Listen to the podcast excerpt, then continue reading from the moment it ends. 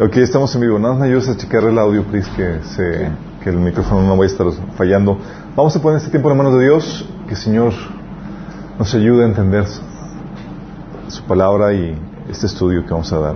Amado Padre Celestial, alabamos, te bendecimos, te damos tantas gracias por tu presencia en medio de nuestro Señor. Queremos rogar, Padre, que tu presencia se manifieste, Señor, moviéndose en nuestros corazones, sembrando en nuestras vidas tus palabras, Señor, para que produzca el fruto que tú has deseado para, eh, para nuestras vidas. Te rogamos, Padre, que tú me ayudes en mi debilidad y que pueda fluir tu palabra con, con toda sabiduría, con todo entendimiento y con el poder de tu Espíritu Santo, Señor. Bendice a las personas que nos están sintonizando y a las que vienen en camino, Señor. Te lo rogamos en nombre de Jesús. Amén. Ok. Lo prometido es deuda.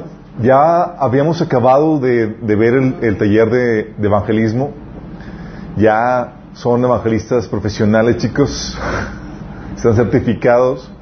Eh, la idea es que, en el taller anterior que supieran cómo compartir el evangelio, cómo traer a otras personas al conocimiento de Cristo, qué es lo que tienen que compartir, qué pasajes tienen que, mencionar y las advertencias de todo lo que conlleva, ¿sí? el, seguimiento, lo difícil que, nos toca en estos tiempos, eh, ya que el evangelio conforme nos acercamos a la segunda venida, es más difícil que la gente lo pueda aceptar o reconocer. Qué heavy, ¿no? Y terminamos eso y había que, había, les había prometido que íbamos a ver, a tratar el tema de eh, qué versión de la Biblia es la correcta. Cha, cha, cha, chan. ¿Qué versión es la correcta? A ver, chicos, ¿qué, qué, qué versión ¿Qué versión es de los que de los que ya estamos leyendo la Biblia? ¿Qué versión es su favorita? La Reina Valera. Reina Valera. La única que he leído. La única que he leído. ¿Es en serio? ¿Nada más has leído la Reina Valera? Entonces vosotros sabéis, entendéis. ¿Mandé? Ah, es que no son diccionarios. Gracias. ¿Alguien, ¿Alguien más ha leído alguna otra versión que la Reina La Valera? internacional también la leí. La internacional. ¿Alguien ha leído la versión internacional? ¿La nueva versión internacional? La otra, ¿cómo se llama? Una, el, Nueva traducción viviente. Nueva traducción viviente. Dios habla hoy. Dios habla hoy. Es una. Dios habla hoy, soy mi padre. Sí. ¿Y cuál es su favorita? La Reina Valera. Es ¿Y, y los jóvenes qué versión tienen? Creo que la que he leído. Ok, no sé si sepan, pero hay mucha controversia en cuestión de las nuevas, las versiones modernas, como la nueva versión internacional, la nueva traducción viviente. Y e incluso circulan por, por WhatsApp y por eh, internet videos y demás que dicen que es una versión satánica. Eh, de hecho, nos llegó al grupo de, Minas eh, un, un escrito que según esto era del pastor Rodolfo Garza, que decía que obviamente le pusieron el título de un pastor reconocido para que tuviera algo de validez el escrito, pero hablaba de que las la versión de nueva versión internacional es una está publicada por Sonderberg y que pertenece a Ha- Harper Collins, que es una em- emporio ahí de publicaciones, eh, y que tiene y que también publica, juntamente con la nueva versión internacional, publica la, la Biblia satánica y la y un libro de, de, de homosexualismo, sí, el gozo del sexo gay, según esto. Entonces hablan, dice, oye, pues este es- ya estamos hablando de que cosas turbias. Eh, te dice, también mencionaba ahí que la nueva versión internacional, la nueva traducción, nueva traducción viviente, eh, la eh, de English Standard Version, es ES, eh, ESV, han removido seis- 64.575 palabras, incluyendo Jehová, Calvario, Espíritu Santo, Omnipotente, entre otras, ¿sí? También quitaron 45 versículos y te empiezan a poner algunos ejemplos de, de los versículos que no aparecen. Entonces, luego tú lees todo eso y dices, en la torre, y tú acabas de comprar la versión, nueva versión internacional. y dices, la regreso. Me vino, me vino incompleta, me faltan versículos. Eh, luego también comentaban o comentan ahí de que Robert Murdoch es el dueño de la NIV, es otro eh, mito que se menciona y que trabaja para la formación de un nuevo orden mundial. Bueno, la verdad es que él solamente es accionista mayoritario de News Corp, que eh, a su vez es dueña de Harper Collins, que a la vez eh, posee. ¿No, va- mande? No ha llegado Jorge, que, me- sí. que a la vez es dueña de Sondervan y Vida, editoriales Sondervan y Vi- y Vida, que son editoriales cristianas. Él es accionista, sí, de, de parte de ellos. Pero los dueños no son Sondervan, no son eh, eh, HarperCollins. Los dueños es la Sociedad Bíblica, eh, de International Bible Society, quien concesionó los derechos de distribución de venta. Es lo que comentaba aquí la vez pasada, ¿sí? Oye, ¿quién hace las películas cristianas que se exhiben aquí en el, en el cine? Hay productoras cristianas, ¿no? Como El Reto de Valientes, ¿quién vio la película? Eh, sí, con la mano. Canción asociado con otros. Hay, hay ciertas productoras cristianas, pero distribuyen el... ¿Quiénes son los que distribuyen estas películas cristianas? Productoras o distribuidoras que distribuyen un montón de películas inmorales, satánicas, ocultistas y demás, y se exhiben cines que son... Porque es negocio.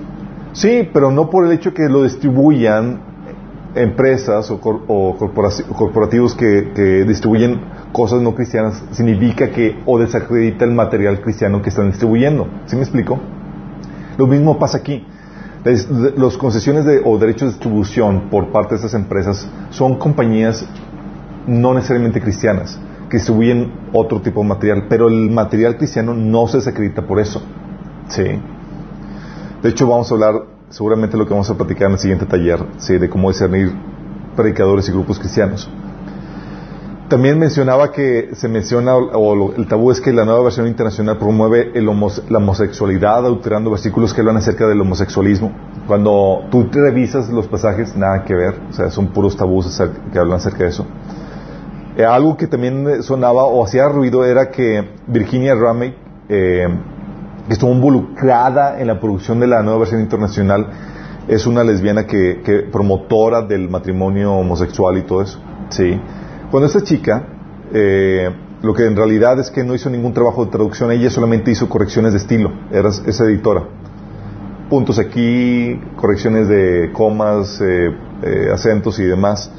Y ella fue despedida tan pronto supo su con- su estatus o condición marital, sí, y su posición acerca del, del homosexualismo. Pero no se metió a la traducción, ella nada más estaba hacía correcciones de estilo. Ah, también eh, se mencionaban que la nueva versión internacional elimina la, doctrina de la divinidad de Cristo, eh, y eso es completamente falso. Eh, los pasajes que hablan acerca de la divinidad de Cristo siguen todavía ahí. Y, y es aquí lo, más, lo que causa mucha duda o mucho cuestionamiento, porque la nueva versión internacional, al igual que la nueva traducción viviente y las versiones modernas, eliminan muchos versículos. Cambian, quitan el nombre de Jehová y le ponen Señor, sí, lo ponen para identificar que se refiere. De hecho.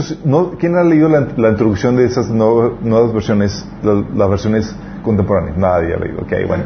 Cuando lees la introducción al inicio de la Biblia, te dicen que cambian o quitan la palabra Jehová para desasociarla con la que propiamente la, la palabra Jehová no es la correcta traducción, debe ser Yahvé, pero también la ponen para desasociarla con la eh, con el estigma que tienen de los testigos de Jehová, sí. Pero no lo quitan, lo que hace es que sustituyen la palabra Jehová por la palabra Señor en mayúsculas. Cuando tú lees la palabra Señor en mayúsculas en el Antiguo Testamento, tú sabes que está refiriéndose a Jehová, sí. Bueno, Así es. De hecho, viene en la traducción, viene en la traducción. se, se recomienda leer la introducción de la Biblia que leas. Pero, para ver cómo se hizo y toda la cosa. Pero, es algo interesante porque eh, lo mismo sucede con la, la versión Septuaginta. ¿Alguien sabe qué es la versión Septuaginta? Una versión griega del. Es la versión griega del Antiguo Testamento, la cual se tradujo 200 años antes de Cristo. Imagínense, el Antiguo Testamento ya estaba completamente traducido, unos 200 años, si no es que más, dicen que tre- entre 300 y cu- y 200 años antes de Cristo. Estaba traducido al griego. Y la versión griega no tiene la palabra Jehová. ¿Sabes qué, palabra, qué palabra sustituyeron para poner la palabra en vez de Jehová? No, ni, ni tiene la palabra Yahvé. Utilizaban la palabra Señor en griego. Por eso la, cuando eh, la nueva la versión Septuaginta era la versión que utilizaban los cristianos primitivos. La versión, la, tú dices, oye, ¿qué versión utilizaba la iglesia primitiva de la Biblia, del Antiguo Testamento, que era lo que había? Era la versión Septuaginta, la versión griega del Antiguo Testamento. Y esa versión no tenía la palabra Yahvé ni Jehová, era la palabra Kyrios, que era Señor. Entonces cada vez que hablaba de que de, de- de Jehová, de Dios, es Kyrios. Y por eso, cuando entiendes eso, tú, cuando lees los pasajes, pasajes del Nuevo Testamento que dicen que, que tienes que reconocer que Jesús es Kyrios, que es Señor, Así como suena. Es latino. no, es griego, ¿Y Dominus? es latín. Ok, entonces cuando tú lees en el Nuevo Testamento que tienes que reconocer que, Je- que Jesús es Kyrios, está hablando, es una referencia directa a reconocer que Jesús es Jehová, o Yahvé, o, Señor, o el Dios. ¿Sí? Es una referencia a eso. Pero solamente lo entiendes cuando tienes ese contexto histórico. ¿Sí? Por eso dices, oye, la, divinidad de Jesús no estaba reconocida. No, claro que sí. Sí, está reconocida. Hay muchos pasajes que hablan acerca de eso. De hecho, lo comentamos cuando vimos el tema de quién es el tal Jesús, ¿se acuerdan? Ok. Pero es aquí donde dices, oye, lees la nueva versión y luego dices, oye, tal pasaje no viene. Luego tienes las notitas al pie de nota que dices, dices, en los manuscritos más antiguos no se encuentra tal pasaje. Dices, en la torre.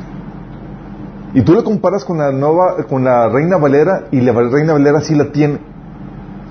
Y la nueva traducción es no, y te ponen como excusa que no, que en las versiones, en los manuscritos más antiguos, no se contenía dicho pasaje o dicha parte de tal versículo o completamente todo un versículo.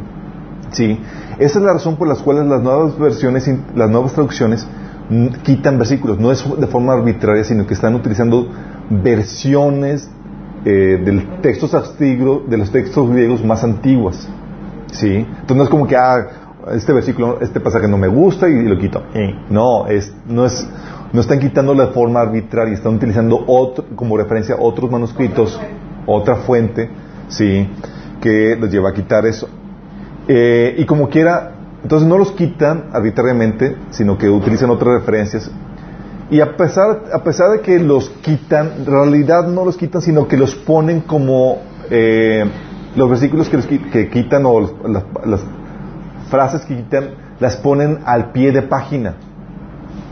Si han visto, de hecho, Daniel te di una versión, la, nueva versión internacional, también a ti la están leyendo, ¿verdad? ¿Por qué hago esas preguntas? Me expongo vituperio. Ok. ok, esperemos que la estén leyendo. ¿Qué es lo que sucede?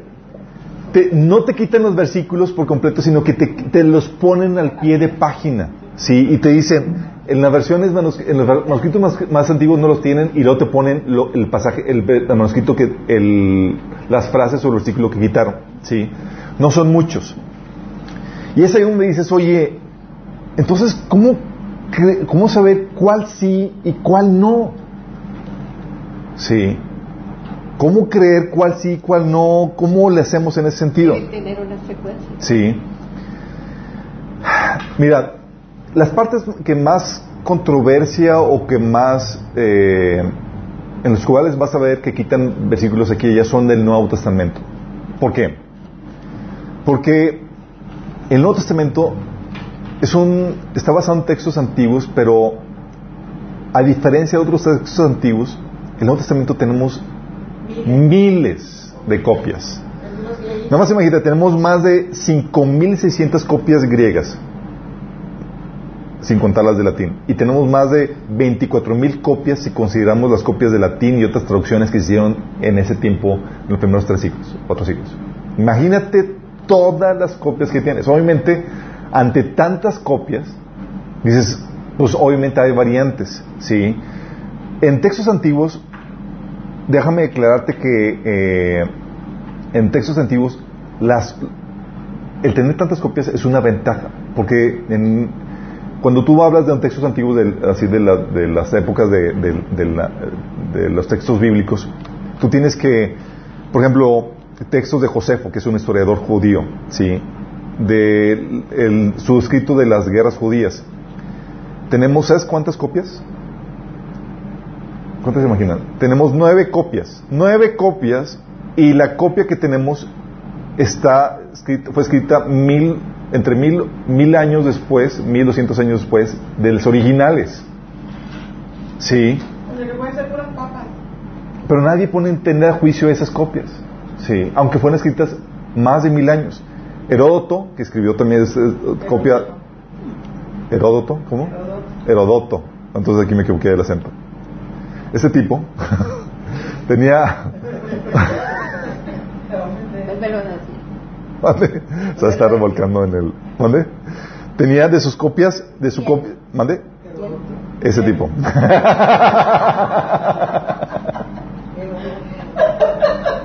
Lo está llevando, hermanita. Tenía, de, sus- de, su, de su libro, eh, hay nada más ocho copias. Y la copia que tenemos son 1300 años después de los originales. Sí. Aristóteles, sí, cinco copias. Y 1400 años después de los originales. Eh, Platón, siete copias, 1200 años después de los originales. Y todas son así, promedio unos mil años de diferencia. ¿Y por qué siete copias? Porque no, siete copias, seis, cinco copias, porque no eran bestsellers. No, la escritura era difícil en aquel entonces, poca gente sabía escribir. Nosotros tenemos copias, manuscritos con, que son de, de desde el ciento, eh, son de la misma eh, siglo en el que fueron escritos el- eh, eh, los originales. Estamos hablando de, de, por ejemplo, tenemos el manuscrito eh, del, de John Ryans que fue escrito, eh, que se data del, del año 130 después de Cristo, o muchos lo datan del año 80 después de Cristo. Lo que encontraron Sí. Pablo, Sí, o sea, tenemos de manuscritos del 130, 150 después de Cristo, 350. Eh, tenemos el papiro de Jesús, por ejemplo. El papiro de Jesús está datado. Eh, papiro de Jesús es un fragmento, sí, que corresponde al- a la versión del texto Receptos, que ahorita les voy a explicar qué onda con eso. Está datado del año 66 después de Cristo. O sea, en la época. en que fue escrito o el fragmento de Qur'an que fue es datado del año 68 después de Cristo o sea en o sea son de los originales sí ningún otro texto antiguo tiene eso y hay, gente que dice oye con tantas copias piensan que la Biblia fue transgiversada y fue eh, eh, cambiada, sí, que el texto que tenemos es imposible que, o sea, lo cambiaron algunos monjes acá conspiratorios, hicieron un texto completamente diferente para engañar a la gente, ¿no? Pero la problemática cuando tienes tantas copias es que, primero, ¿cómo haces eso? ¿Cómo, si quieres falsificar la Biblia, primero tendrías que eh, crear una versión diferente y luego cambiar todos los textos anteriores. O sea, encontrar todos los textos anteriores y cambiarlos, todas las copias. O sea, mírate eso. En griego. Y luego aparte las traducciones en otros idiomas. Sí, nada más imagínate. Y luego no solamente eso, tendrías que cambiar todas las citas de todos los padres de la iglesia. Los padres de la iglesia como Irineo, que otros padres, eh, Policarpio, Irineo, Justino Mártir, Ignacio, que son padres que son de la segunda generación de los apóstoles. Y sabes que a ellos les fascinaba escribir comentarios y cita tras cita de la Biblia, que tal así que se podría reconstruir todo el Nuevo Testamento con las puras citas de ellos, imagínate. Imagínate. Entonces tendrías, si dices, oye, es que fueron eh, eh, modificados y todo el cosa, ¿cómo lo haces? O sea, tenés que cambiar los textos griegos, las traducciones y las citas de los padres anteriores. O sea, es imposible eso. La ventaja tiene tanto, tantos, tantos, tantos textos. Ahora dices, oye, pero ¿qué tan, qué tan fiables son las copias? Sí. Eh, bueno, algo que debes entender es que de las copias, una de las críticas que tienen es que hay entre 3.000 y 4.000 variantes en los manuscritos del Nuevo Testamento. Entonces, pues está. Entre 3.000 y 4.000 variantes del Nuevo Testamento. ¿Sí? O sea, ¿y sabes cuántas palabras hay en el, en el Nuevo Testamento? Hay 138.000 palabras. O sea, hay más variantes que palabras. Pero la ventaja es que a- aproximadamente 75% de las variantes, ¿sabes qué son? Asuntos de deletreo. Que falta una letra aquí o una letra allá. 75%. Sí. El 25% son variantes de sinónimos, o sea, que utilizaron eh, Jesús en vez de Cristo, o cosas que no afectan, o, construcciones gramaticales u orden de palabras que no afectan en, el, en, en, el, en, el, en nada el, texto. Solamente un por ciento de las variantes afectan el significado. Estamos hablando que estamos hablando de unos 400 variantes. Imagínate, de todas esas variantes, solamente uno afecta el significado. ¿sí? Y a menudo es muy leve o la omisión eh, o añadido de algunas palabras, lo que lo hace suficientemente interesante para, eh, para los investigadores o para los curiosos. Mientras que unos pocos casos excepcionales entre ellos podrían considerarse relativamente importantes porque cambian por completo el significado de un texto. ¿sí? Pero con ayuda de crítico, de los, de los críticos o de los estudiosos, ¿sí? son tan abundantes que podamos determinar cuál es el texto verdadero con muy buen grado de confianza. Eh, y en todos los textos antiguos existen pasajes en los cuales hay cierta, cierta duda. Pero de esos 400, solamente son 50 de estos variantes los que son variantes de significado que pesan.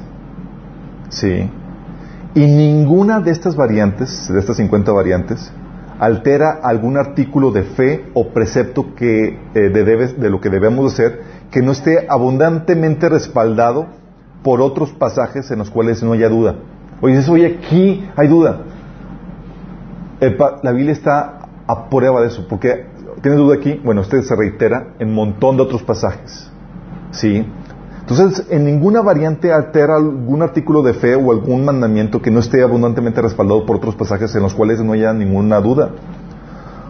Eh, lo cual no afecta a ninguna doctrina. Nada más imagínate lo fuerte que es esto. Estás hablando que tienes, que tenemos en, en la, en la Biblia el manuscrito tan confiable que tú puedes decir, sabes que cualquier precepto, cualquier cosa que yo pueda, que lea aquí, puedo confiar completamente en eso. Y sé que tengo que obedecerlo sin lugar a duda de que, ah, ching, a lo mejor en un texto antiguo lo añadieron y este mandamiento no, aplicaba para ahorita. sí, o este, a lo mejor este pasaje o la doctrina de la Trinidad lo añadieron después y no, no, y, y- eh, no hay tal cosa. Sí, todos los- las doctrinas y los preceptos que la Biblia ordena están, son dignos de confiar porque no hay ninguno que no esté co- completamente corroborado con otro, a pesar de todas las variantes digo, gracias a todas las variantes que hay, porque todas se corroboran, ¿sí? Eso es esto, por eso dicen que la Biblia, ¿sabes qué? Matemáticamente el texto es 98.33 puro. Es decir, puedes agarrar cualquier texto y leerlo y dices que es confiable. Y, por- y el hecho de que haya tantas copias de eso lo hace, hace virtualmente imposible que hayan sacado una versión apócrifa o algo para engañar a, la- a los cristianos en algún punto. ¿sí? Porque tendrías que cambiar todas las copias en todos los idiomas y todas las citas de todos los padres de la iglesia. O sea, es imposible. Tan fiable es esto, ¿se imaginan? Y es aquí donde llega la duda. Sí. Eh, bueno, no solamente tienes eso, sino que tienes la ventaja de que la Biblia está escrito por testigos contemporáneos de los hechos. Algo, una crítica que dice es que es que lo inventaron la Biblia. Sí, fueron, fueron personas que, que quisieron hacerse ricas con la religión, porque ahorita piensan que la gente se puede hacer rica con la religión y lo, sí lo hemos visto. Y sí, sí lo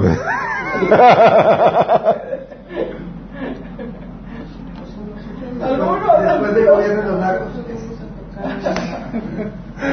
Bueno, de hecho, los de la cienciología armaron eso porque vieron que era un buen negocio, pero en ese tiempo no, no, no- es muy complicado por la naturaleza de varios factores. Uno, lo que estaban predicando los apóstoles no era un hecho acontecido siglos antes, que no podían ser corroborados.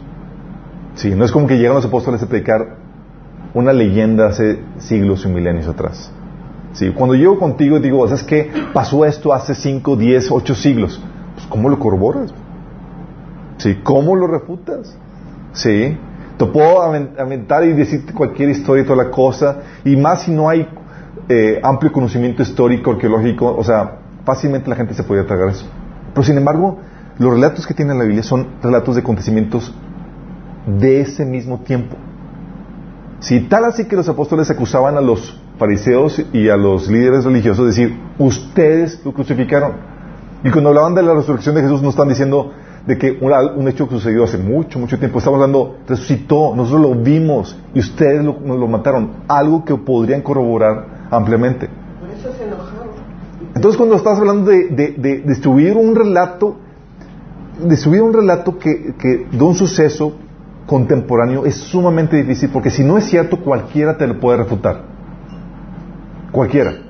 Y si no es cierto, y si te lo pueden refutar, eso se puede, ese movimiento se paga, se paga rápidamente. Oye, que Jesús no resucitó.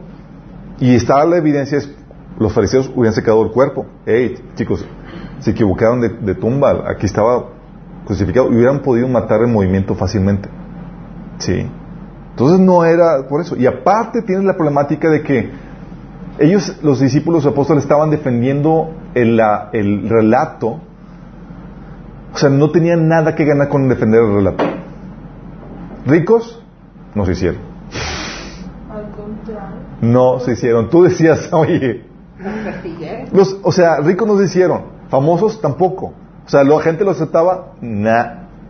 Pablo mencionaba que padecía hambre, persecución, lo habían latigado, lo habían azotado dos veces, eh, había padecido, padecido naufragios, Apedrearon. apedreado por distribuir esto. ¿Qué beneficio tenía? ¿Tú distribuirías una mentira a costa de tu propio bienestar? Estarías loco. Luego no solamente fue uno, tal vez hubiera un loco, pero todos los apóstoles murieron muertes cruentas, menos uno, que murió de viejo. Tenían visualizada la vida eterna. Tenían visualizada la vida eterna. Si dices, ¿cómo fue posible eso? O sea, los metían en la cárcel y todo eso por, por, ah, por mantenerse fiel al mensaje que estaban predicando. Pablo y Pedro, una vez que iban a orar, o sea, dijeron, oye, pero es que la religión es un buen negocio, ¿really? Una vez que iban a orar, pide- le pide un, un, un, un cojo dinero, y Pedro, le dice- Pedro iban a decir, oro ni plata tenemos, pero doy lo que tengo. En el nombre de Jesús, levántate. Y le dio la sanidad. Sí. O sea, ellos no. e- Pa- Pedro- Pablo mencionaba que tenía que trabajar todo el día para predicar en la noche. Para mantenerse. Y Imagínate. ¿Mande? y aparte ayudaba. Y aparte ayudaba a otros, ¿sabes? Así como que, ¿qué onda? Sí. Dices, ¿había negocio en eso? ¿Por qué distribuir una farsa? Ahorita sí podría ser negocio, pero en ese entonces, con la posición, con un evento contemporáneo y sin ganar nada a cambio. Y dices tú, por eso te da la Biblia Señor, ¿por qué permitías eso? ¿Por qué la persecución de, los, de tus siervos y tal cosa? Dios es muy sabio. Era el hecho que validaba que el relato era, era, era cierto. Sí. Tú, ahí seguramente los apóstoles no entendían la sabiduría de Dios de lo que estaban eh, experimentando y viviendo por causa del mensaje. Pero ahorita, siglos después, podemos voltear atrás y dice, no tenemos razón para poder explicar el por qué estaban sirviendo ese mensaje, al menos que haya sido cierto. Gracias a cómo vivieron sus vidas, a toda esa persecución que Dios permitió en ellos, a toda esa posición que Dios permitió en sus vidas. De otra manera, ¿qué razón, qué motivo tenían? ¿Sí? ¿Sí me explico?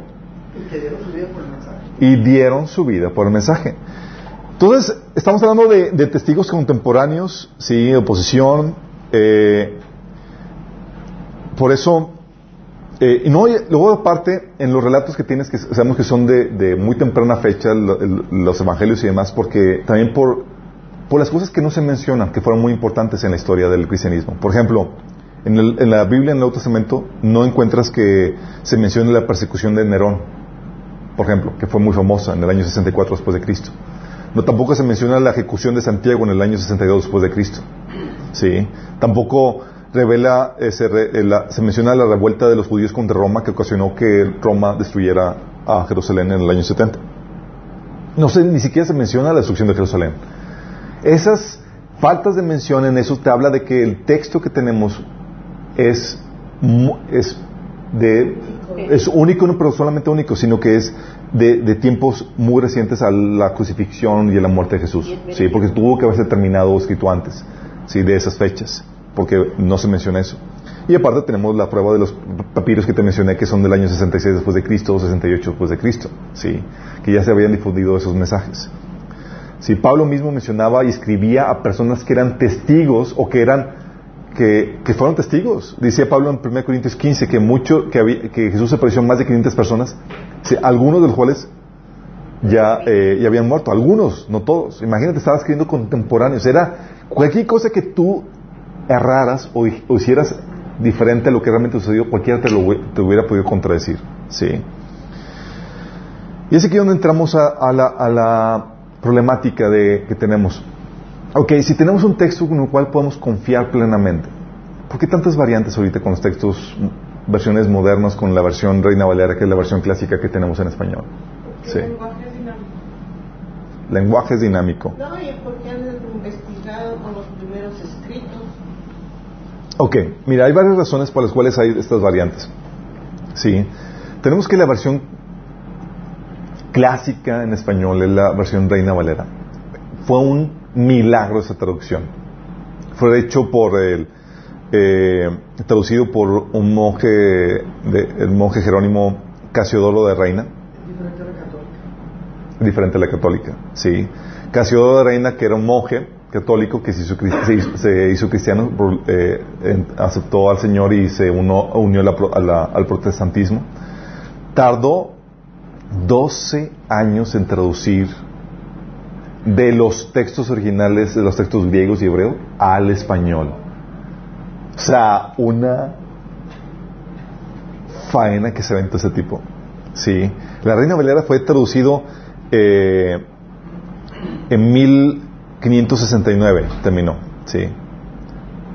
Fue eh, mil- el 28 de septiembre de 1569 se publicó Al español. imagínate. Mucho antes que la versión en inglés, la King James Version. La King James Version fue, fue publicada en 1611. Si estamos hablando, ¿alguien se acuerda cuándo fue la reforma protestante? 500, hace, hace 500, 500 un año. 1515, no, de 517, 1517, 517. 1517. Fue en 1517 que Lutero puso las, las 95 tesis en la, fuera de la iglesia de Gutenberg. Gutenberg, no, ¿cuál Gutenberg? Wittenberg. Esa es la preta, eh, las pretas de imprentas de Gutenberg.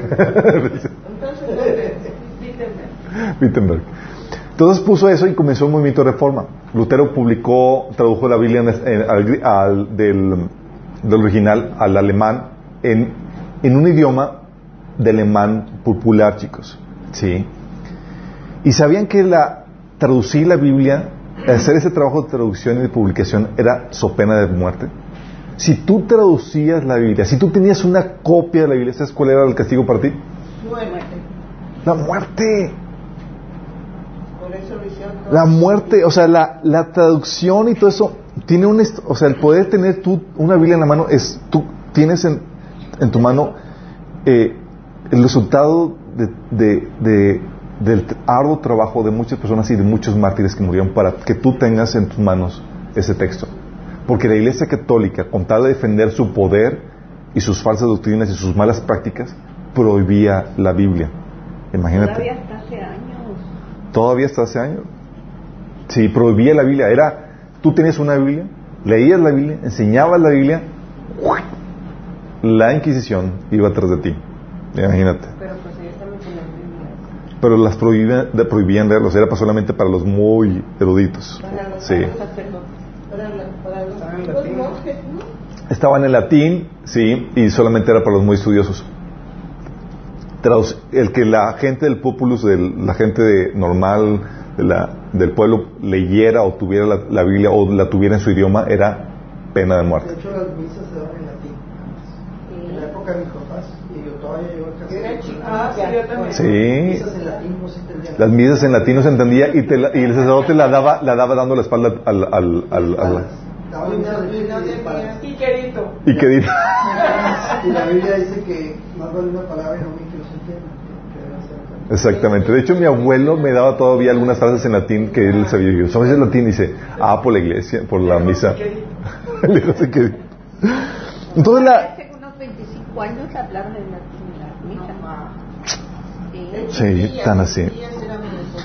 Entonces, imagínate, este, este monje eh, Casiodoro de Reina fue el que tradujo la Biblia y eh, este Cipriano de Valera en 1602, o sea, estamos hablando de unos 31 años, 30, eh, 33 años después, lo que hizo fue darle una revisión, una corrección, ¿sí? Y por eso se conoce como la versión reina, por el traductor Valera, que es el editor, ¿sí? Y es una obra maravillosa, ¿sí? Leerla en el español clásico es genial eh, en ese sentido. Y se le conocía como la Biblia de oso, la pusieron un oso al inicio para que no eh, porque para confundirlo como una con, un diccionario con una eh, para que no se entendi- no se no pareciera para que no que no se creyera que fuera una Biblia sí. Reina apellido de. Eh, Reina fue el que la tradujo y Cipriano de Valera fue el que la, la- editó sí Ah. Así es por eso es Reina Valera sí y ha habido varias ediciones la que com- comúnmente utilizamos es la versión 60 sí Es la más Pero ya no. Yo estaba diciendo que era Reina Valera. Yo. No, es Casiodoro de Reina, tradujo, Cipriano de Valera. Sí, pero en 1611 llegó la traducción al inglés, sí. Y algo que debes utilizar es que Cipriano de eh, la traducción en español, igual que la traducción de King James, King Version, utilizaron para traducir el, hebreo, y aquí me voy a meter en cuestiones técnicas, el texto maso- masorético. Sí. Ok, déjame explicarte qué, onda, qué onda con el texto masorético. Am, la Biblia que utilizaban los judíos y los cristianos en el primer siglo es la, Biblia, eh, el Antiguo Testamento en griego. Sí. Y era conocido la Septuaginta. La problemática es que los judíos le tomaron una versión muy fuerte a esa versión, porque es la que utilizaban para evangelizar a los judíos. Todas las citas que tú ves en el Nuevo Testamento son de la versión Septuaginta. Sí. Imagínate. Por eso dices, oye, no concuerda muy bien con la versión. Ah, ¿por qué? Porque están utilizando la versión Septuaginta. Si tú lees la versión Septuaginta, La encaja. referencia al Antiguo Testamento es de la Septuaginta. Exactamente. La no, no. Exactamente. Entonces, ¿qué, qué pasó? Eh, cuando estuvieron el templo de los judíos en el año 70, los judíos se reunieron porque eh, estaban en una crisis espiritual, porque era sin ellos sab- sabían que sin derramamiento de sangre, sin los sacrificios, no había perdón de pecados. Sí, de acuerdo al, Antiguo Testamento. Ellos no sabían que, o no entendían que era un simbolismo de lo que Jesús iba a hacer en su redención por nosotros, que Jesús tenía que derramar su sangre para perdonar nuestros pecados. Entonces estuvieron el concilio de, de Jamina, se llama. Y lo que sucede es que ahí redefinieron el, judaísmo para, eh, para constituirse en vez de una religión basada en el, en- en el culto y servicio al templo, ¿sí? los rituales del templo, a una religión basada en buenas obras. ¿sí? Y de ahí sacaron el texto masorético, ¿sí? que es la versión en hebreo con adaptaciones o con quitando algunos pasajes o hicieron algunas modificaciones. De hecho, están a punto de quitar Isaías 53, por ejemplo. Sí, porque era un pasaje que era apoyaba directamente a el gracias a Dios que no lo quitaron. Sí. Apoyaba al Mesías, sí. Sí, el, Isaías 53, para los que no sepan, tú lees Isaías 53, es una profecía directa al sacrificio de Jesús por nosotros. Sí, que dice que Jesús murió por nuestros pecados y, y demás. Exactamente. Entonces el texto masorético viene a, eh, a partir de ese de esa de esa eh, a partir del primer siglo, sí. Y eh, lo que utilizaban para la traducción en español fue el texto masorético para el Antiguo Testamento y lo que se conoce como el textus receptus para el Nuevo Testamento. Textus receptus. Palabras domingueras domingo. Sorry, pero tengo que darles aquí algo de, background en esto. Ok, texto recepto, chicos. ¿Se acuerdan que el Imperio Romano aceptó el cristianismo con- con Constantino? Sí, ¿verdad? ¿Se acuerdan? ¿Sí ¿Se acuerdan? ¿Estás viendo una historia? Sí, en el 300 y pico. Así es, se acepta, se acepta el cristianismo en, el, en el- el Imperio Romano. En vez de perseguirlos, dices que damos libertad a los cristianos. ¿Sale? ¿Mande?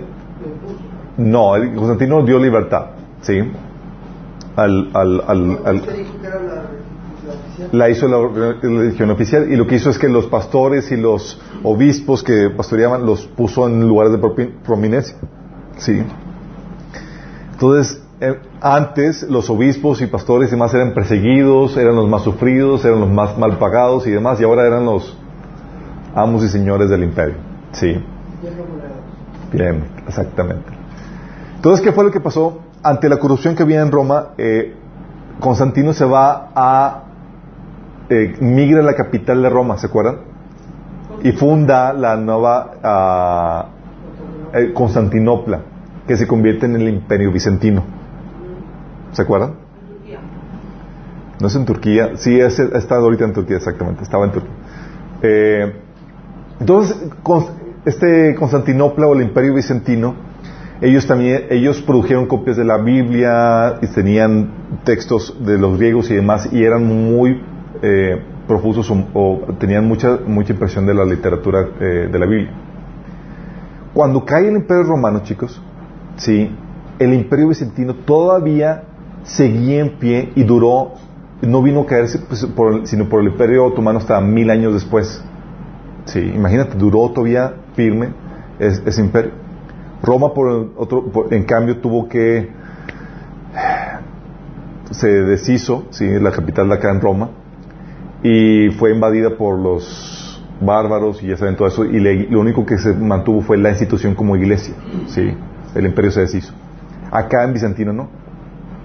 Entonces del, del imperio bizantino teníamos o tenemos un montón de, de manuscritos en griego y demás eh, que son muy fiables. Y de ahí sacaron un compendio y un escrito que se conoce como el texto receptus, que es el texto en griego Receptus. receptus, que significa el texto tal como lo recibimos. Así es una traducción literal, ¿sale?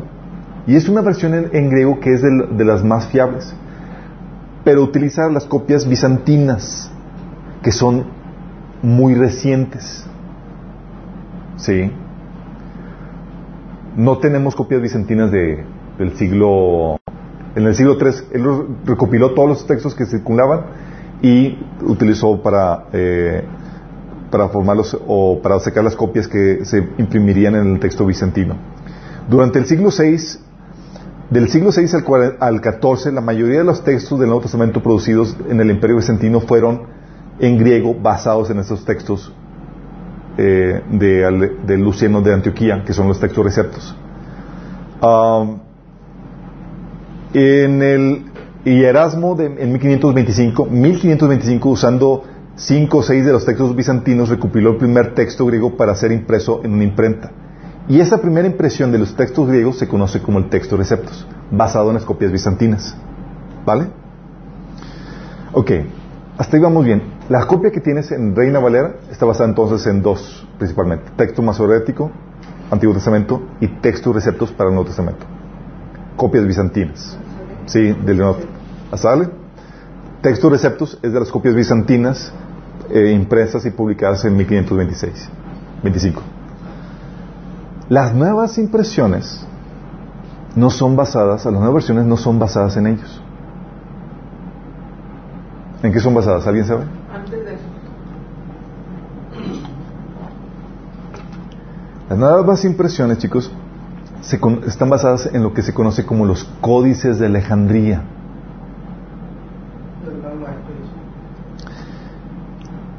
Que son tres códices. El códice de Alejandrino, el códice sinaítico y el códice, códice vaticano. Y son los textos, los códices, cuando hablo de códices estamos hablando de textos completos de la Biblia. ¿Sí? Son los textos completos más antiguos. Tenemos fragmentos, partes de cartas o cartas completas más antiguas. ¿Sí? Entonces, pero ya el compendio, ya, ya completo, el, el texto ya completo, los más antiguos son estos. El códice, el códice alejandrino, códice sinaítico, códice vaticano, que están, que se datan entre el 325 y el 350 después de Cristo. ¿Sale? Esos se le conocen como los textos de Alejandría porque son textos encontrados o escritos o manufacturados en Alejandría, chicos. Son tres códices. Y aquí quiero darte un contexto para que entiendas, para que veamos cuál es la diferencia entre uno y otro.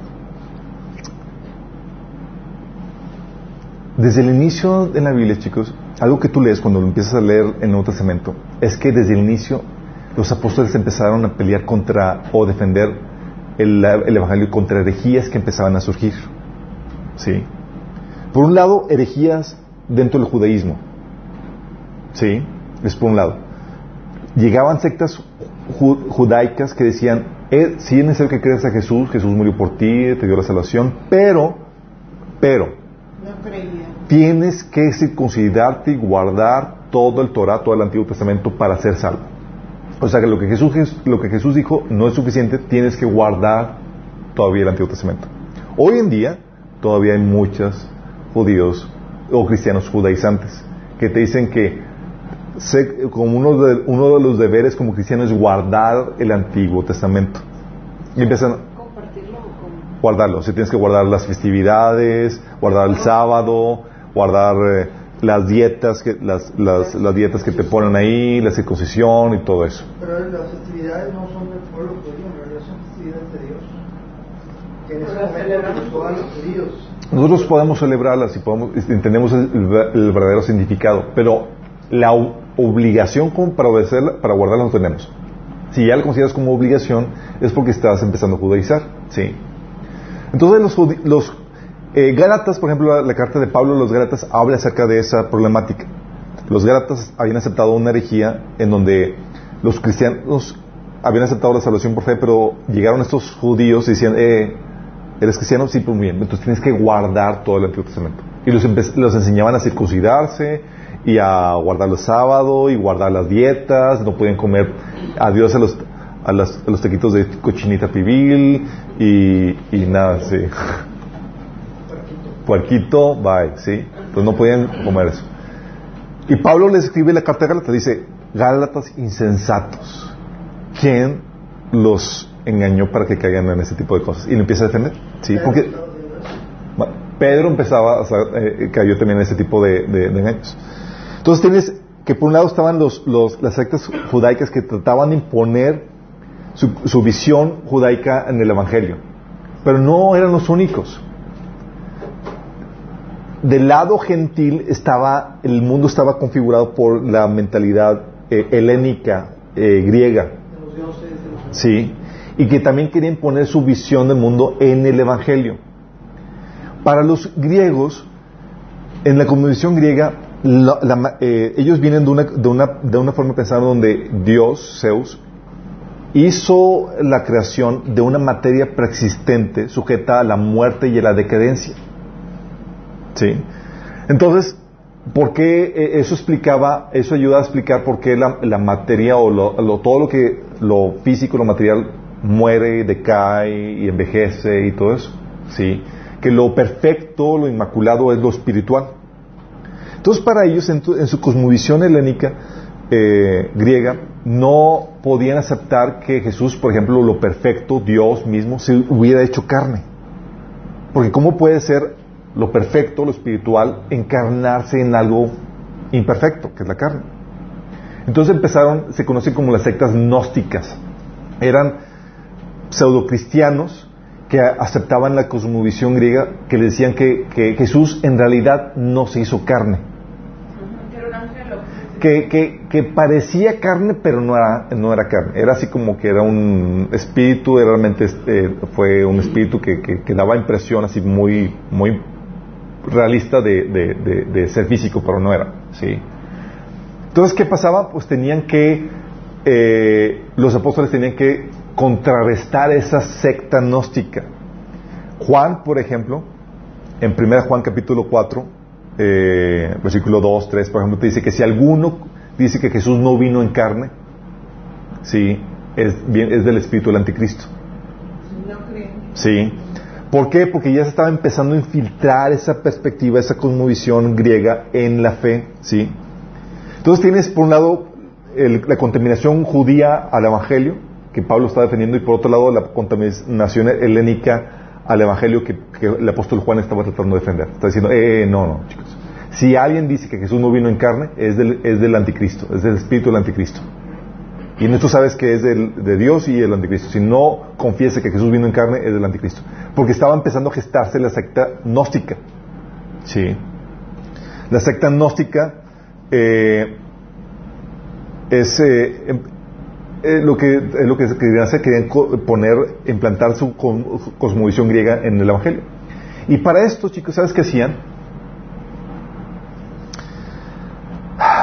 Para esto, eh, lo que hacían es que empezaban a, a manipular el texto. La Biblia para ese entonces, chicos, para estos primeros siglos, el Nuevo Testamento era de muy rápida y amplia difusión. ¿Por qué? Porque Pablo mandaba una carta y eran de repartición para todas las iglesias. Y las iglesias eran en casa. Entonces Pablo escribió una carta y entonces ahí tienes a los cristianos en friega escribiendo copias de, la carta de Pablo para leerlas en sus propias iglesias. No había, no había. Entonces ahí tienes a todos ahí, órale, y la carta ya tengo una copia, ya me llegó la carta, ¿cuál tienes? Pues, Te, cambio esta por la otra. Sí, y tenían, era de amplia difusión. De hecho, tú lees la carta de, de- Colosenses y dice, Colosenses, dice Pablo a los de Colosenses, dice, eh, pasen esta carta a la, de- a la iglesia de la Odisea y que ellos le pasen a ustedes la, que le mandé a ellos. ¿Sí? Se pasaban así las cartas, eran, te digo a ti Juan para que tú entiendas, pero, ¿sí? y se distribuían eso. ¿Sí? Entonces eran de muy amplia, amplia difusión. Entonces cuando tienes el Nuevo Testamento en ese entonces, ya sab- eran famosos los textos, ya sabían cuáles eran los evangelios, cuáles eran los escritos de Pablo. Y Pedro mencionaba que ya incluso había gente que distorsionaba los- las cartas de Pablo. Sí, en la carta de Pedro dice, sí, dice, dice Pedro que los textos de Pablo hay un- algunos difíciles de ent- de entender que los inconstantes e, e e ignorantes los empiezan a, a tergiversar, sí, a torcer. Entonces, ¿qué, ¿qué es lo que sucede? Los gnósticos empezaron a manipular el texto. Despreciaban algunos textos del- de, la, del- de la Biblia, del Nuevo Testamento, y los mezclaban con filosofía griega en la Biblia. Y lo que empezaron a hacer es que eh, empezaron a cortar pasajes de la Biblia a su antojo para que se acomodara a su cosmovisión griega. Irineo, que es uno de los, fue discípulo de Juan, sí, uno de los padres de la iglesia en el 50 156, 156 después de Cristo dice, hablando de los gnósticos, porque ellos y sus seguidores se han dado la tarea de mutilar las escrituras, las cuales ellos han cortado. O ellos quitaban pasajes, versículos y demás de la, de la Biblia. Sí. ¿Y sabes dónde era la base o el centro de los gnósticos? ¿Dónde se ubicaban? ¿Mande? Jerusalén. No. ¿Con qué empieza? En Alejandría. ¿Dónde estaba la biblioteca que se quemó? En Alejandría, donde está la biblioteca que se quemó. Alejandría. ¿Y sabes dónde son los códigos donde se basan los nuevos manuscritos? De Alejandría. Los códigos de Alejandría. Tú estás mal. Va, vamos por allá. Los códigos de Alejandría, el código cinético, los códigos vaticanos, que son los, los tres códices, eh, códices, cosi- códices de Alejandría, son de ahí donde estaba, donde era la mata de los gnósticos que cortaban escrituras y quitaban pasajes. Imagínate. Sí. Eh, ellos, por ejemplo, los que han leído la nueva versión internacional o nueva traducción viviente, al final de Marcos, Marcos 16, del 9 al 20, te dice, en los manuscritos más antiguos no se encuentran estos pasajes. Y te pone decir el machote, o sea, son que son eh, 11, eh, 11 versículos. Sí, que dice, en los textos más antiguos no se cuentan. Entonces, en la torre, pues ¿qué hago? ¿Lo creo? ¿No lo creo? Serán reales. ¿Serán reales o no? ¿Alguien, ¿Algún monje, monje loco los habrá escrito después? Eh, o sea, que, que- o sea te, da, la duda, ¿no? Y luego te lo ponen así como que, o sea, como pues no eres erudito y dices, pues mejor no lo, y dices, pues en lo que son peras manzanas, mejor ni, lo, ni los pelo, ¿sí? Afortunadamente, aunque no supieras nada de esto, tú tienes que esos pasajes, por ejemplo, Marcos al final del 6 al 11, que, están, que dice que no vienen, no vienen en los manuscritos más antiguos, afortunadamente se rectifican en un montón de otros pasajes que no hay lugar a duda. Si dices, oye, no, Pues no hay que basarse en eso, no te preocupes. Lucas, Mateo y demás hablan acerca de esos pasajes. Sí, y te, dice, y te enseña. Sí, entonces no hay ningún problema por eso. Gracias a Dios que puso la Biblia, yo te voy a explicar una característica que tiene la Biblia, que le hizo prueba de, de, de, ataque adverso, ¿sí? de sabotaje, a prueba de sabotaje. ¿Por qué? Te vas a encontrar que en la Biblia no hay un pasaje o un capítulo que hable del bautismo o de la salvación o demás. Sí. Lo que hace es que distribuye el, contenido de la Biblia a lo largo y ancho de, toda la banda. Sí. Así que si se quita un, capítulo o un pasaje un versículo, tal vez le quitará algo de claridad, pero se seguirá entendiendo el, mensaje. ¿Se dan cuenta lo, sabio que es Dios? De hecho, los que, los que estudian el, códigos y demás dicen que la Biblia, o sea, que eso es parte del diseño de Dios porque eh, está hecho a prueba de sabotaje. Los que, los que en la Segunda Guerra Mundial y eso, eh, ellos ah, como estrategia para, para eh, sabotaje en los medios de comunicación distribuían el mensaje a lo largo de todo el ancho de banda cuando transmitían mensajes por radio.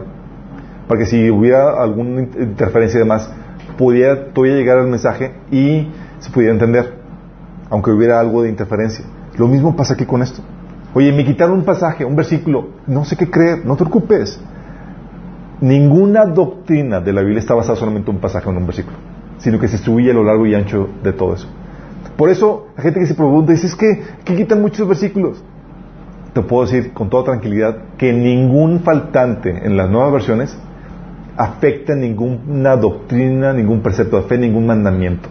¿Sí? Porque lo que se quita aquí se reitera en muchos otros pasajes. ¿Sí me explico? Bueno, volviendo al tema. Estos códigos, códigos de Alejandría, por ejemplo, estos son los tres códigos que se utilizan actualmente eh, a lo largo, utilizan varios, pero principalmente los códigos de, Alejandría, no tienen, eh, no tienen los pasajes de Marcos. Entonces, la teoría que tienen, dicen es que, oye, entre más viejo sea el manuscrito, más cercano al original y por lógica más fidedigno, ¿no? Suena lógico, ¿no? Dices, oye, pues entre más viejito, pues más cercano al original y pues más fidedigno. Pues no.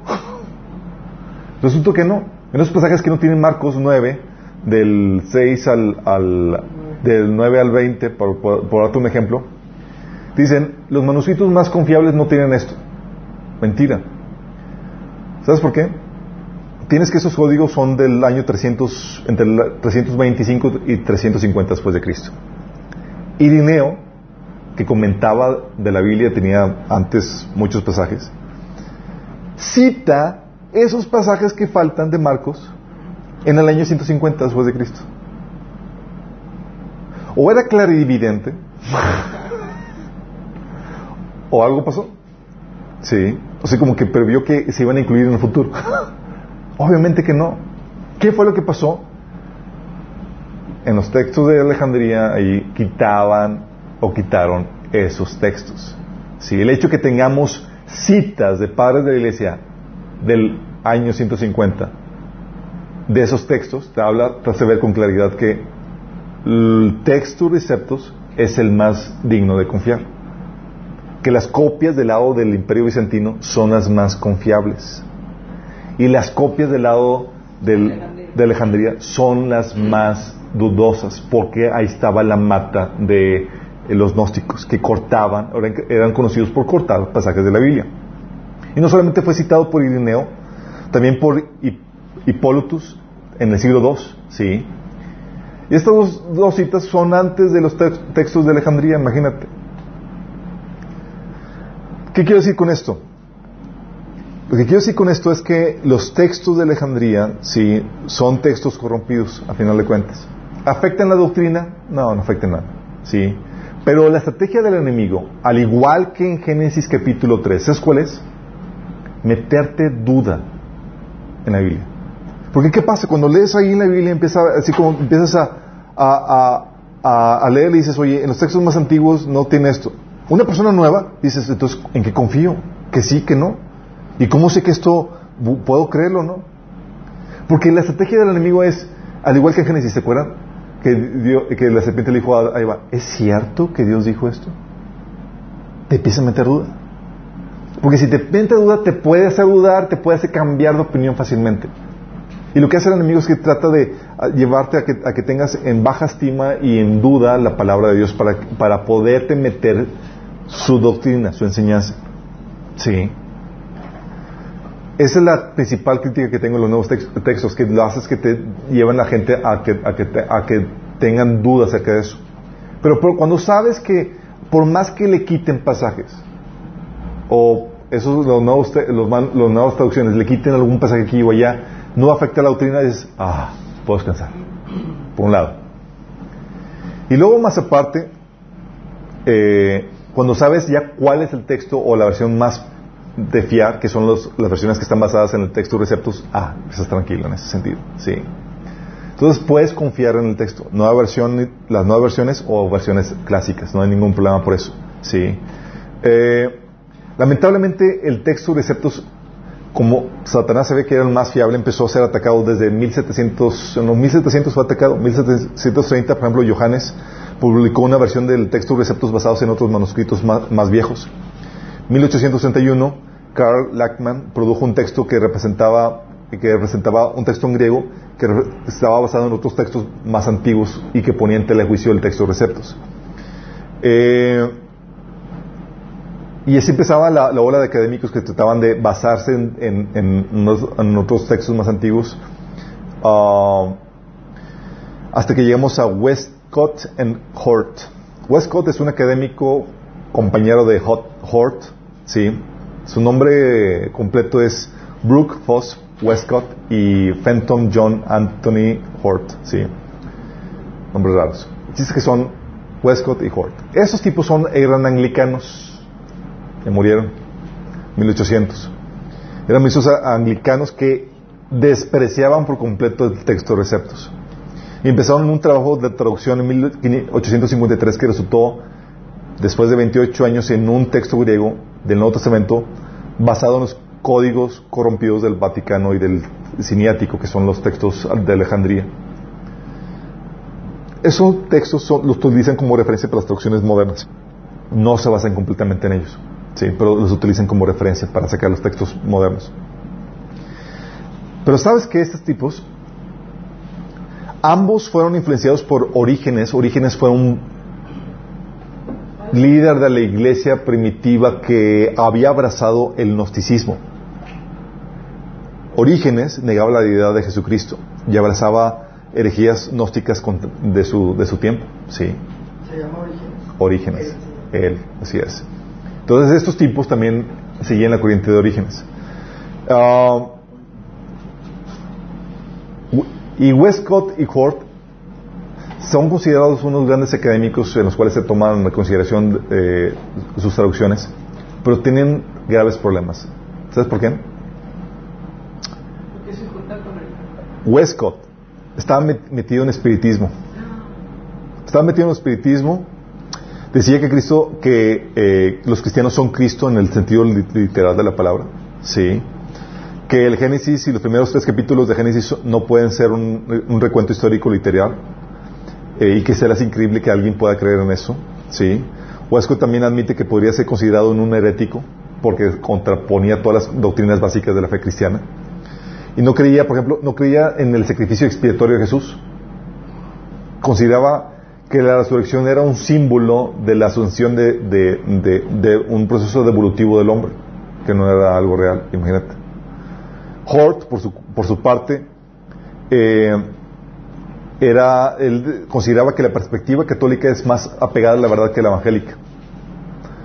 Él, que el purgatorio es una verdad muy importante dentro de la fe. Eh, negaba que el cielo fuera una realidad. El lenguaje de la redención decía que era en sentido literal, no era sentido literal, sino era figurativo. Él decía que la venida de Jesús fue una, eh, la venida de Jesús va a ser un asunto, era un asunto simbólico, no es un asunto eh, real.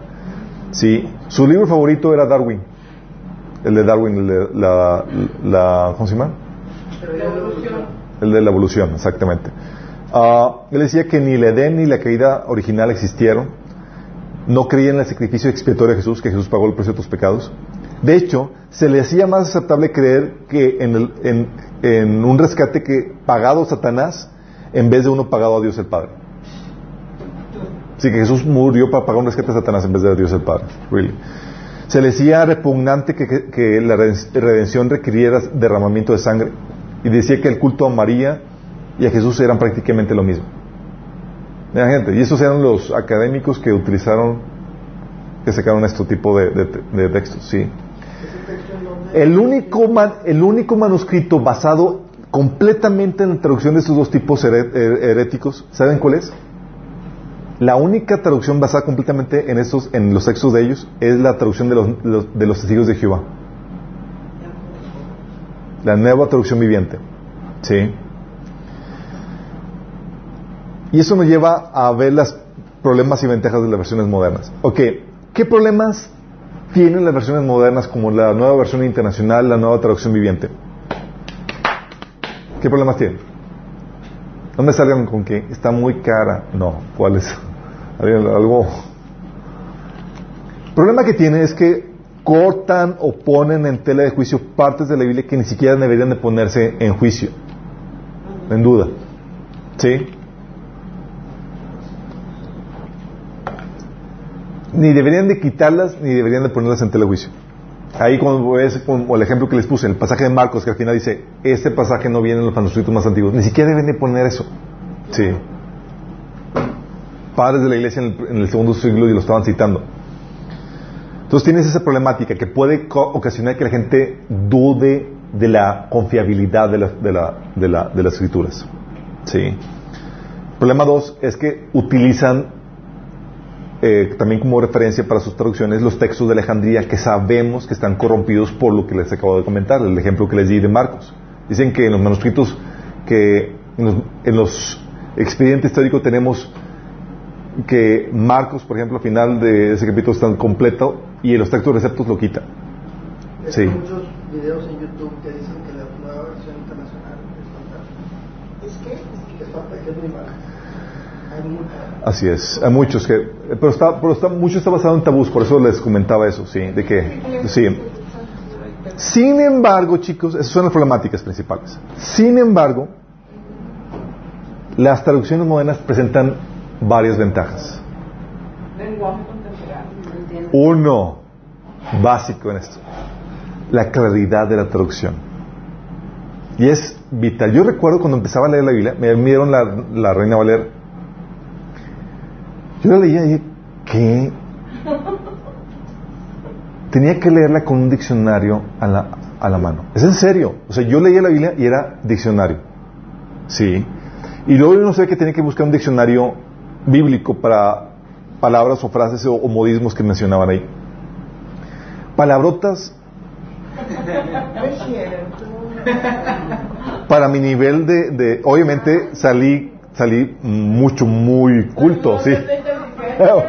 O sea yo podía presumir de palabras de cada domingueras y que wow este tipo lee pero oye palabras como que empecé a leer y dice concupiscencia yo qué onda sí o propiciatorio qué onda con esto o empezaba a leer por ejemplo una, recuerdo muy bien una que es- estaba buscando que alguien me dijera que era Urim y Turim No, que estudiar. O sea, yo estaba así como, ¿qué rollo con esto? Mande. Oye, me tienes buscando Urim y Turim y decía, parte de, la- de un tejido. Yo, parte. Eh, o sea, el diccionario. Yo buscaba, eh, el chiste es que tenías que leerlo con un diccionario. Sí, porque... Es que los sacerdotes tenían que comunicarse con Dios a través del Urim y el Turín. Era impresionante, ¿sabes por qué? ¿Y qué es eso? Estaban en el pectoral. Y que Los sacerdotes tenían una, una tela aquí, Claro. hecha entretejida, Tejida. con 12 piedras, Y todos los preciosas, vestidos tenían que con todos los nombres de las tribus. Ok. Cuando, entraban a, Sí, sí, claro. Cuando entraban al lugar santísimo, le preguntaban a Dios y Dios les contestaba a través de esas piedras. Así es. Ok, sí. Eh, Ah, ok, chicos. Les voy a poner varios ejemplos. Les voy a poner varios ejemplos y ustedes me dicen cuál les gusta más en algunos versículos. Sí. Romanos 3.25. Romanos 3.25, por ejemplo, dice, Jesús, a quien Dios puso como propiciación por medio de la fe en su sangre, para manifestar su justicia a causa de haber pasado por alto en su paciencia los pecados pasados. Ok. ¿Entendieron? Sí. Ok, esa es versión Reina Valera. No versión internacional.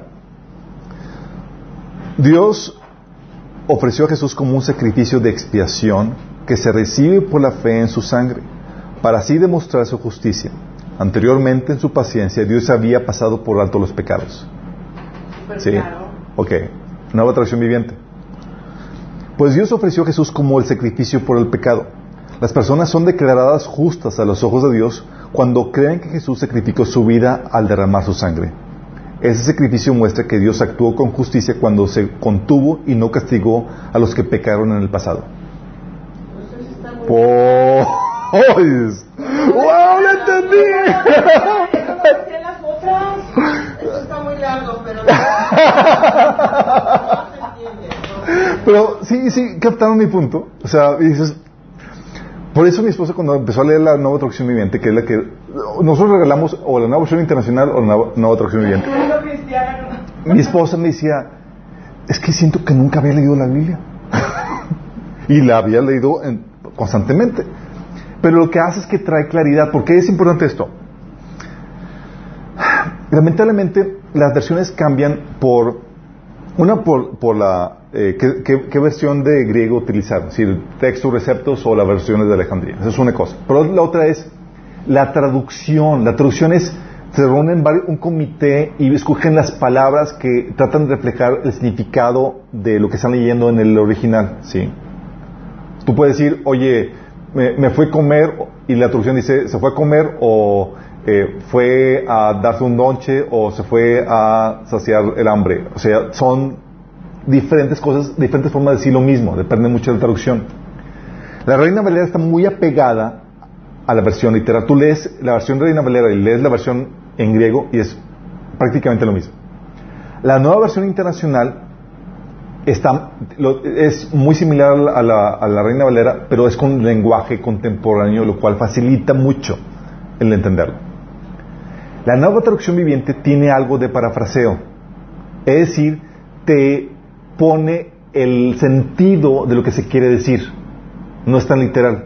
Porque tú puedes traducir la forma literal y otra es darle el sentido de lo que se quiso decir en el, en el pasaje. Y eso ayuda mucho. ¿Por qué? Porque la Biblia, chicos, ¿saben por quién fue escrita? Las personas a, quienes fue escrita la Biblia, la- la- las cartas de Pablo y demás, y el Antiguo Testamento, eran dirigidas no a teólogos, no a eruditos acá, sabios acá, wow, que tengo que meterme a un seminario para entender la Biblia, porque hay gente que dice, es que yo no entiendo la Biblia. Mucho tiene que ver por la versión que estás leyendo. ¿Sí? ¿Qué haces? La, la Reina Valera, digo, la, la Biblia, chicos, fue escrita, fíjate lo que dice Pablo, hablando de, la- de la- de los cristianos. Los cristianos, chicos, eran, Son las palabras inspiradas por Dios. Para enseñar. Y actualmente no hay nuevos profetazos así. no, eh, sí hay profetas, pero toda versión se basa o se evalúa de acuerdo al texto de la Biblia, por eso tienes que conocer la Biblia para que no caigas en un engaño. Fíjate lo, que dice Pablo. La carta del Nuevo Testamento era escrita para gente del, del, pueblo, sin mucho conocimiento, sin mucha... Dice Pablo, recuerden, amados hermanos, que pocos de ustedes serán sabios a los ojos del mundo, o, o poderosos, o ricos cuando Dios los llamó. O sea, no está diciendo nacos, sí. Pero no eran muy sabios, no eran muy... En cambio, Dios eligió lo que es, lo que considera ridículo para avergonzar a los que se creen sabios y escogió las, las cosas que no tienen poder para avergonzar a los poderosos. O sea, la gente no era muy sabia, no era muy erudita, no era, era gente del pescadores, eh, del pueblo, tal cual. Entonces tú lees la Biblia. Y dices, eso es en el Nuevo Testamento. El Antiguo Testamento también, por eso el- uno de los mandamientos de, de del Antiguo, Antiguo Testamento era, repetirás estas palabras a tus hijos cuando salgas, cuando entres, cuando amanezca, cuando anochezca, porque era un asunto que incluso niños podían entender. La problemática es que el texto se va empolvando por las traducciones y por el idioma. No sabemos exactamente a qué se refería y demás. Entonces la nueva versión internacional y la nueva traducción viviente lo que hace es que te quita ese polo para que puedas entenderlo tal como los cristianos primitivos lo estaban recibiendo. Eso se llama transliteración. Exactamente. Transli, eso. Transliteración. Transliteración. Ahí les va. Otro ejemplo, por ejemplo. Les leí ahorita Romanos 3:25. Está muy, la nueva traducción es de- como que sobresalió ahí en esto, ¿verdad? Primera Juan 2:2 dice, Reina Valera, y Él es la propiciación por nuestros pecados, y no solamente por los nuestros, sino también por los de todo el mundo. Nueva versión internacional.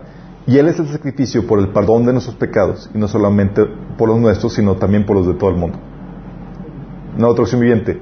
Y Él mismo es el sacrificio que pagó por nuestros pecados, y no solo los nuestros, sino también los de todo el mundo. ¿Sí van viendo cómo se va entendiendo cada vez más? Sí. Primera Juan 4.10, por ejemplo. Dice, mm, primero. no, mejor les leo Romanos 6.12. Dice, no reine el cuerpo, no reine pues el, pecado en vuestro cuerpo mortal, de modo que lo obedezcáis en sus, compis- en sus concupiscencias. ¿Ok? ¿Lo entendieron? Nueva versión internacional. Por lo tanto, no permitan ustedes que el pecado reine en su cuerpo mortal, ni obedezcan sus malos deseos. Nueva traducción viviente. No permitan que el pecado, el pecado controle la manera que viven. No caigan ante los deseos pecaminosos. ¿Sí? Primera de Juan. um, primera de Juan, digo, primera de Pedro 4.2, dice, Reina Valera. Para, dice que, para que no vivamos, para no vivir el tiempo que resta en la carne conforme a, la a las concupiscencias de los hombres, sino conforme a la voluntad de Dios. Versión internacional. Para vivir el resto de su vida terrenal, no satisfaciendo sus pasiones humanas, sino cumpliendo la voluntad de Dios. Nueva traducción viviente. No pasarán el resto de su vida siguiendo sus propios deseos, sino que estarán ansiosos de hacer la voluntad de Dios. ¿Siguen viendo cómo la claridad, la diferencia? Por ejemplo, otro pasaje que también trae mucha claridad es Romanos 8 del 3 al 6. Reina Valera, aquí les va. Porque lo que era imposible por la ley, por cuanto era débil por la carne, Dios enviando su Hijo en semejanza de carne de pecado, y a causa del pecado condenó al pecado en la carne, para que la justicia de la ley se cumpliese en nosotros, que no andamos conforme a la carne, sino conforme al Espíritu. Porque los que son de la carne piensan en las cosas de la carne, pero los que son del Espíritu en las cosas del Espíritu. Porque el ocuparse en la carne es muerte, pero el ocuparse del Espíritu es vida y paz. Ok, ¿le entendieron? Sí. Anel, ¿le entendiste? Tania. Y ya me lo había aprendido. ok, va. Nueva versión internacional. En efecto, la ley no pudo salvarnos porque la naturaleza pecaminosa anuló su poder. Por eso Dios envió a su propio Hijo en condición semejante a nuestra condición de pecadores, para que se ofreciera en sacrificio por el pecado. Así condenó Dios al pecado en la naturaleza humana, a fin de que las justas demandas de la ley se cumpliesen en nosotros, que no vivimos según la naturaleza pecaminosa, sino según el Espíritu. Los que viven conforme a la naturaleza pecaminosa fijan la mente en los deseos de, de tal naturaleza. En cambio, los que viven conforme al Espíritu fijan la mente en los deseos del Espíritu. La mentalidad pecaminosa es muerte, mientras que la mentalidad que proviene del Espíritu es vida y paz. Mejor, ¿no? Un poco mejor. Todavía sí medio... O sea, tienes que leerlo con detenimiento de que, ok, nueva traducción viviente. La ley de Moisés no podía salvarnos, porque nuestra naturaleza pecaminosa es débil. Así que Dios hizo lo que la ley no podía hacer. Él envió su propio Hijo en un cuerpo como el que, de nosotros, el que nosotros los pecadores tenemos. Y en ese cuerpo, mediante la entrega de su Hijo como sacrificio por nuestros pecados, Dios declaró al fin del dominio que el pecado tenía sobre nosotros. Lo hizo para que se cumpliese, se cumpliera totalmente la exigencia justa de la ley a favor de nosotros, para que ya no sigue, que nosotros, que ya no seguimos nuestra naturaleza pecaminosa, sino seguimos al Espíritu. Los que estamos dominados por la, la naturaleza pecaminosa, los que están dominados por la naturaleza pecaminosa piensan en cosas pecaminosas, pero los que son controlados por el Espíritu Santo piensan en las cosas que agradan al Espíritu. Por lo tanto, Permitir que la naturaleza pecaminosa los controle la mente lleva a la muerte. Pero permitir que el espíritu los controle la mente lleva a la, a la vida y a la paz. Mucho más claro. Este. Sí. ¿Qué es lo que hace? Lo que hace es que vuelve a traer el texto a su claridad. Por eso me preguntan, oye, ¿qué versión recomiendas? Sí. Como sé que aún los pasajes que llegaron a quitar algunos versículos y demás, que no son muchos, sí, eh, están corroborados en otros pasajes, no me preocupa que leas la- la- las nuevas versiones, aunque no estén completamente basadas en el texto receptos. Lo que me preocupa es que le entiendas a lo que lees. Por eso cuando una persona nueva lee la nueva la Reina Valera, me preocupa. Es la que tenía mi amiga. De hecho, tú tuviste una experiencia así, ¿no? De que le- ¿Qué dijo tu amiga? Mira, le enseñé mi Biblia y decía, ay, qué padre, la sí se entiende. Imagínate. Era nueva. Que yo- ¿Cuál es la tuya? La, yo- La, la- le di una versión. eh, nosotros tenemos, nos gusta arreglar la nueva traducción viviente para nuevos. Y él, él tenía la, la nueva versión internacional, le dio una versión. Entonces, obviamente es español contemporáneo y se entiende con mayor facilidad. Ah. Sí. Eh, obviamente es más, eh, la Reina Valera tiene una versión, es, es más apegada al texto receptos y demás, aunque ahorita ya hay Reina Valera en lenguaje contemporáneo. Están sa- sacando muchas versiones de la Reina Valera. No las he probado yo. Sí. Eh, pero tienes ya con eso de la tranquilidad de que, oye, faltan versículos aquí o allá, no te preocupes, no afecta ninguna doctrina, ningún mandamiento. Sí. Lo importante es que la entiendas. Sí. Y por eso las nuevas versiones son muy recomendables. Mi conclusión con esto es, una de las versiones más fiel es la Reina Valera, que es la menos entendible. la versión más entendible es la nueva versión internacional o la traducción viviente. Sí, mi recomendación, lee varias versiones a lo largo de tu vida cristiana. Oye, ya leíste Reina Valera, chútate siguiente año la nueva versión internacional o la nueva traducción viviente. Y así ve cambiando varias. Así también ayudas a que tu cerebro trabaje más. Porque a veces leemos pasajes que ya los tenemos, ya los tenemos tan familiarizados que te los lees ya de memoria. Pero lo ves en otra presentación y dices, wow, sí, empieza tu cerebrito a trabajar más. ¿sí? Si vas a comenzar, comienza con las versiones más entendibles. ¿Sí? ¿Vamos? Entonces, eh, con eso creo que te das una idea de, de- o te da más tranquilidad en cuanto a cómo debes manejar la Biblia o leer la Biblia, ¿sí? Y qué versiones utilizar. Mi recomendación, aquí alguien ha leído, de los que, de la vieja guardia, ¿alguien ha leído, por ejemplo, la nueva traducción viviente? Si no lo han leído, léanlo, ¿sí? Han leído año tras año la Reina Valera, brutal. Cambien de versión. Les va a traer mucha sabiduría, mucho conocimiento en cuanto a, textos que estaban oscuros por la traducción o porque no, no estaban bien traducidos o no tan no, no traducidos en, en un lenguaje contemporáneo. Y así avanzan el siguiente año con diferentes versiones.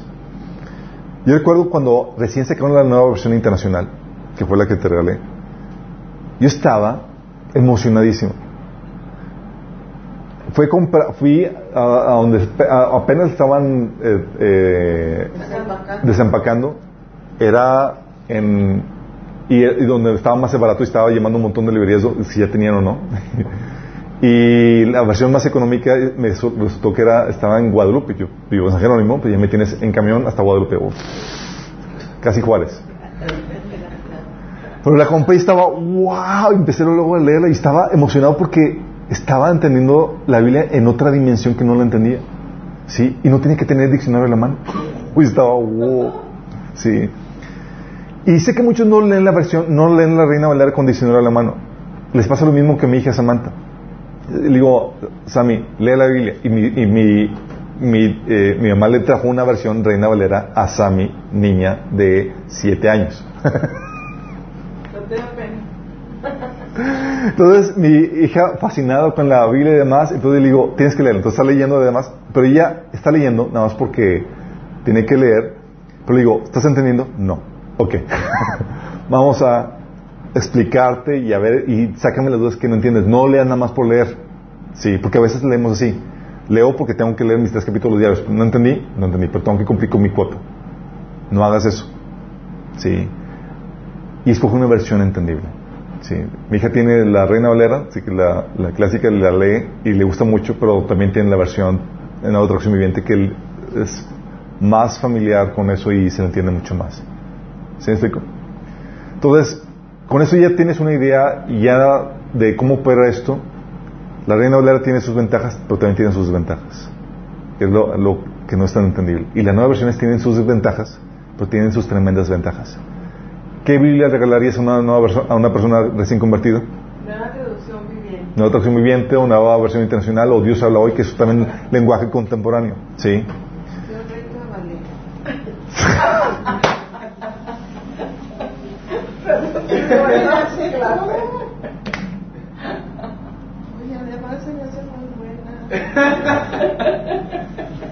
Ok. ¿Qué lenguaje, qué Biblia eh, eh, regalarías para una persona que quiere estudiar la Biblia así de profundidad? Es una reina valera de estudio, ¿no? Sería algo muy padre, ¿sí? La idea es que lo leas, lo leas en varias versiones. Y tienes la ventaja de que puedes bajar desde tu celular una aplicación que se llama YouVersion. Eh, eh, la Biblia está, lo, lo produce live, church.tv, ¿sí? En, la la encuentras en aplicaciones en Android y en, eh, y en Apple. Y tienes ahí en la mano todas las versiones. Es genialísimo, ¿sí? Obviamente, la ventaja o desventaja es que la- la- lo, lo tendrías que leer en tu celular, ¿sí? Pero tiene la ventaja de que ya no es como que, entonces, ¿cuántas Biblias tengo que comprar? No tienes que comprar. Lo tienes ahí para que tú lo puedas cargar y puedes leerlo. Y tienes la ventaja no solamente de que puedes leerlo en diferentes versiones, tienes la ventaja de que puedes escucharlo. La Biblia en audio está en la Reina Valera y en la nueva versión internacional. Tú te conectas, vas manejando y ya vas escuchando la Biblia. Entonces no hay excusas, no tengo tiempo. Puedes escuchar la Biblia, ¿sí? Y dices, oye, yo soy una nueva persona, un recién, llevo menos de un año que me convertí y estoy leyendo Reina Valera. Deja de, leer esa versión y agárrate una versión internacional o una traducción viviente y empieza a leer esas, ¿sí? Te va a ser más productivo. ¿Sale? ¿Alguna duda? ¿No? ¿Se aclara más el asunto? Ok, vamos a terminar con una oración. Amado Padre Celestial, gracias Señor, porque tú nos has dado tantos recursos, Padre. Ahora más que nunca tenemos, Señor, en circulación la Biblia como nunca antes en la historia, Señor. Padre, que podamos apreciar el sacrificio que otros pagaron para que pudiéramos tener en nuestras manos tu palabra, Señor. Que podamos apreciar no solamente lo que tuvieron que pagar, sino el contenido, Señor. Es tu misma palabra, Señor. La revelación de Dios Todopoderoso en nuestras manos, Señor. Ayúdanos a apreciarlo, a tomarlo en alta estima, Señor, y empezar a obedecerlo, Señor. Ayúdanos a forjar el hábito de la lectura diaria de tu palabra, Señor. Y el hábito también de la obediencia a ella. Ayúdanos, Señor, en este proceso. En nombre de Jesús. Amén. Los que, si nos- a, los que, a los que nos sintonizan, nos vemos el próximo martes, Dios mío. Ah, por cierto, ¿saben que estamos por celebrar? ¿Qué, celebra, qué, qué festividad judía? Rosh, Rosh Hashanah. Sí, Rosh ¿No Hashanah. era hoy? Hoy. No, todavía no comienza Rosh Hashanah. ¿Sí saben que, que es la fiesta que se- es famosa porque nadie sabe el día ni la hora en que comienza? ¿Con la luna o qué? Se, eh, ahorita te digo, eh, se, se toca la trompeta, se toca el inicio de Rosh Hashanah cuando se ve la primera eh, Fallita. eh, fallita de, de luz de la luna nueva. La luna nueva es la luna, sí. Sí. Entonces, cuando tan pronto se ve la primera línea de, de brillo, se toca la, la trompeta eh, y la, vi- la fiesta, las festividades judías se cuenta que tienen siempre cumplimiento profético. Entonces, muy bien pudiera ser este cumplimiento del rapto. Sí. Muy bien pudiera ser. Sí. maleta. Eh, Sin maletas. Yo algo que, que- que animo a la iglesia es, porque esta fiesta, festividad de las trompetas es el año nuevo de los judíos. Ese comienzo, es Es el comienzo de los es el año, termina el año de los judíos y comienza. Y como cada festividad, cada año, ¿se acuerdan? Eh, en nuestro calendario normal, llegas al final del año haciendo una evaluación de lo que hiciste y con nuevos planes para lo que viene. Mi recomendación siempre ha sido es, llega a la festividad de las trompetas con una evaluación de qué has hecho para Dios y con planes para qué vas a hacer. Sí, la idea es que cada festividad de las trompetas llegues, que llegues a que produje más fruto para Dios. Hice esto para el Señor, tengo, y tengo estos planes para seguir haciendo para el Señor. Para que no te pesques, Señor, con las manos eh, vacías. Sí. O sea, que cada vez que hay alguna nueva tiene uno que hacer. eso. no, es cada, cada año, cada año, cada, cada Rosh ¿Y Hashanah. ese entonces es en septiembre cuando empieza la nueva? Como es, es que el calendario, lunar varía de año con año. Sí puede ser a finales de septiembre, a principios de septiembre, a principios de octubre. Sí, va variando. Por esta temporada. Así es, por esa temporada. Son las festividades de, de, de otoño. ¿Sale? Entonces nos vemos chicos próximo martes, misma hora, mismo canal, los que nos están sintonizando.